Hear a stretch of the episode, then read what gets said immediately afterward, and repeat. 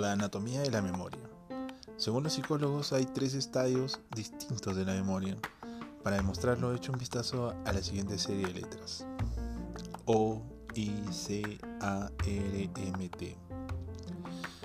Imagínalas en su mente y vuelva a mirarlas. Ahora cierre los ojos casi de inmediato, notará que hay una ligera persistencia de las imágenes. Aunque esa persistencia dura una fracción de segundo, un segundo a lo sumo, ya habrá desempeñado su papel en el proceso de la memoria. Inmediatamente después de ver, oír o sentir algo, se produce una breve y frágil permanencia de la percepción. Las imágenes visuales son las que persisten menos tiempo, las auditivas duran un poco más y las táctiles pueden conservarse unos segundos. Esta conservación de las imágenes es lo que se llama registro sensorial de la memoria. Este registro es el que se ha involucrado, en primer lugar, en la función de alisar la continuidad de nuestras percepciones.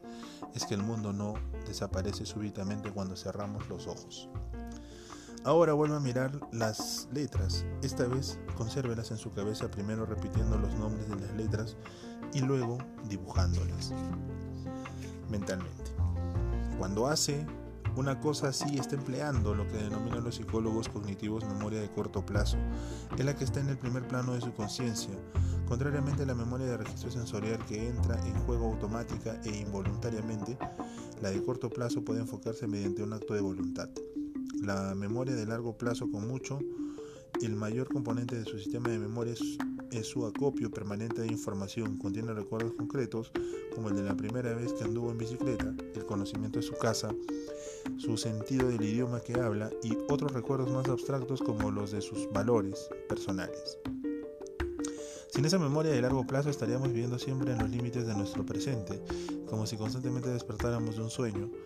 He aquí esos tres estadios de la memoria.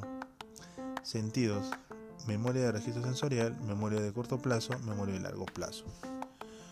La de corto plazo en el pensamiento como la de largo plazo. Para que algo entre en la memoria tiene que pasar por estas tres etapas. Si bien hay experiencias que transfieren automáticamente de la memoria de corto plazo a la memoria de largo plazo, sucesos particularmente significativos o dotados de un fuerte impacto emocional sobre nosotros. Eso no sucede en la mayoría de las experiencias. Mejorar la memoria implica aprender cómo se hace para pasar de un estadio al otro. Para recordar palabras, nombres, números, listas de cosas por hacer o comprar, la información tiene que codificarse en la memoria de corto plazo. Hay muchas maneras de hacerlo. Cuanto más profundamente procese o piense en algo, más formas tendrá para poner en el índice imaginario un dato informativo y cuanto más asociaciones tenga con este dato, más fácil le resultará recordarlo, encontrando modelos, ganchos, imágenes, asociaciones y significaciones, nuestros recuerdos se tornan más ricos y más accesibles. No se trata de cómo lo expresan, sino de cómo lo conservan. Linda Perigo Moore, autora.